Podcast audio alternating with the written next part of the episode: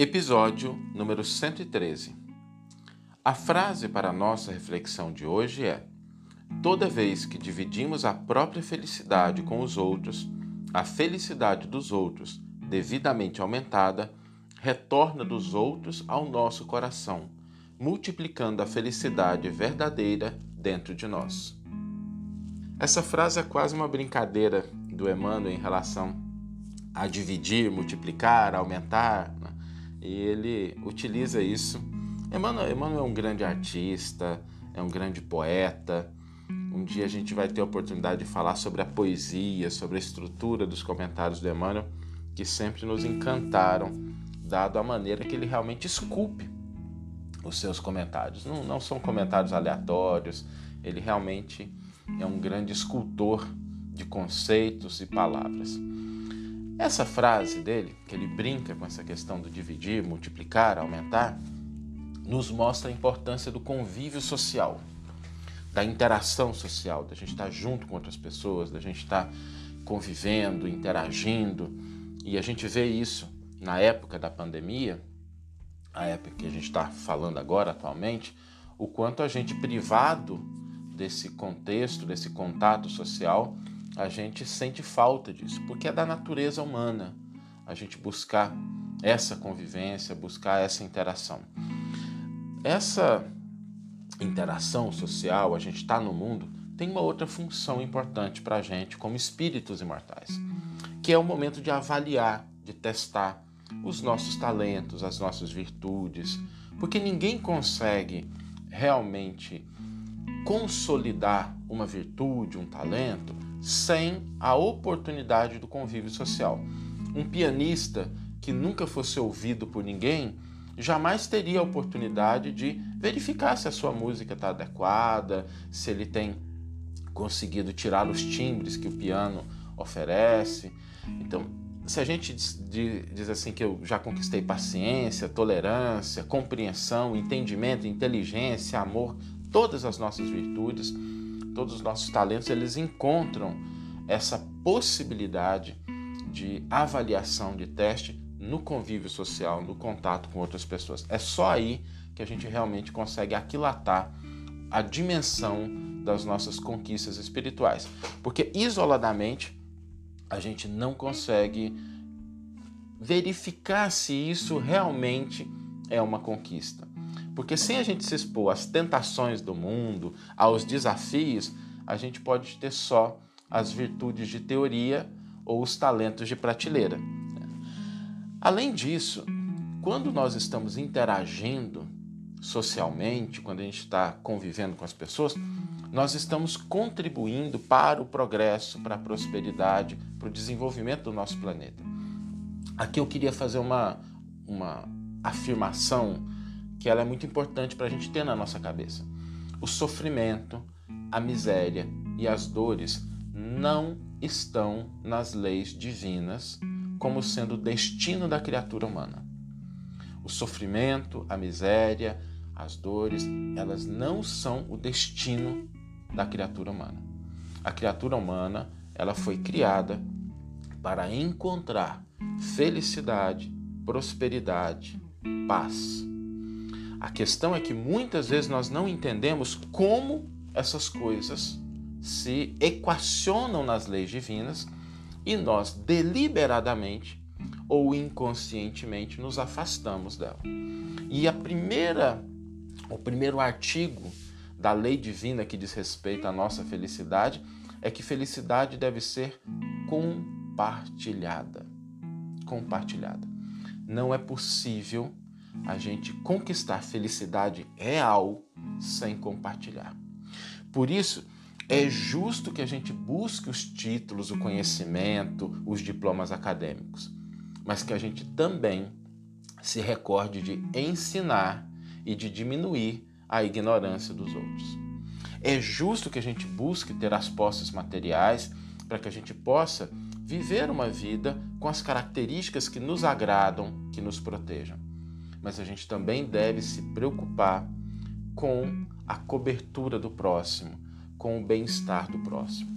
É justo que a gente busque as roupas que nos agradam, que façam a gente se sentir bem, isso é importante. mas que a gente também se lembre de agasalhar quem eventualmente está com frio. É justo que a gente busque ter o alimento, ter a saúde, viver de forma digna, mas que a gente também se preocupe com a saúde, com a alimentação, com a nutrição do outro. Porque é assim que a lei divina funciona. É assim que a gente consegue conquistar felicidade real. Então, busquemos o bem, busquemos a prosperidade, busquemos a felicidade, mas lembremos-nos de que ela só vai ser real quando a gente conseguir estender aquilo que nós recebemos ao nosso próximo. É só dentro desse processo de a gente recebe e compartilha que a felicidade real ela se estabelece, porque essa é a única felicidade que a gente pode alcançar realmente é aquela que a gente tem compartilhando o bem, a paz, as possibilidades que nós recebemos. A nossa reflexão de hoje vai na direção dessa felicidade compartilhada que estabelece dentro de nós a possibilidade de termos de fato esse estado duradouro. Porque se a gente compartilha, quanto mais a gente recebe, mais a gente compartilha. Se a gente hoje tem algumas coisas e compartilha essas algumas coisas, amanhã nós teremos muitas coisas e poderemos compartilhar muitas coisas. E dentro desse processo, nós vamos aumentando a felicidade em nós e no nosso próximo. Vamos ouvir agora a íntegra do versículo e do comentário do qual a frase foi retirada. Quem possui os meus mandamentos e os observa, esse é quem me ama. Quem me ama será amado por meu Pai, e eu o amarei e me manifestarei a ele. João, capítulo 14, versículo 21. Comentário intitulado Diante da vida social. Espiritualidade superior não se compadece com insulamento. Se o trabalho é a escola das almas na esfera da evolução, o contato social é a pedra de toque a definir-lhes o grau de aproveitamento.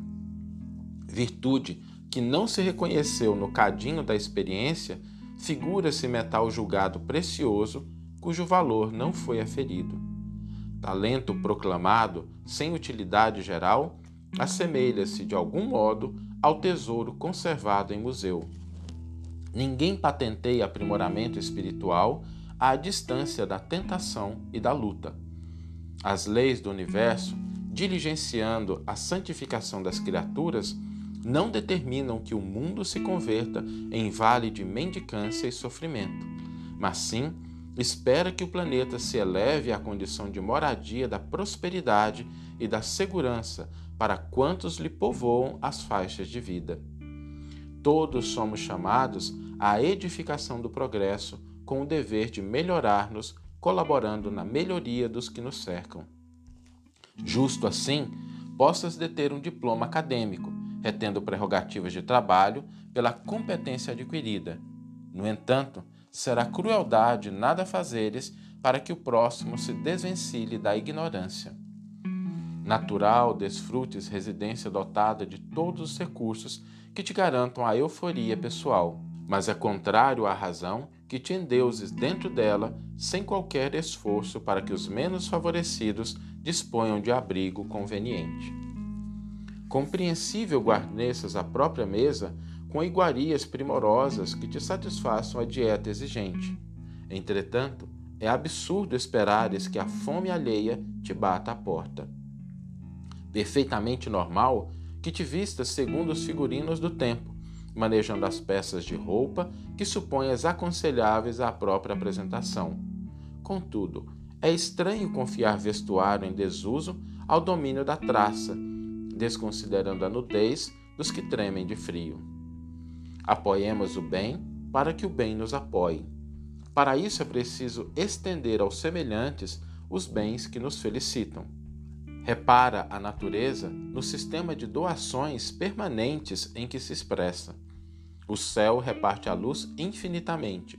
O solo descerra energia e riqueza sem conta. Fontes ofertam águas, árvores dão frutos. Felicidade sozinha será de certo egoísmo consagrado.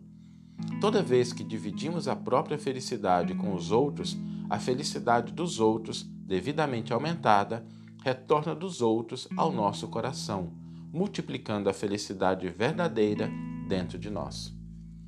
Que você tenha uma excelente manhã, uma excelente tarde ou uma excelente noite e que possamos nos encontrar no próximo episódio. Um grande abraço e até lá!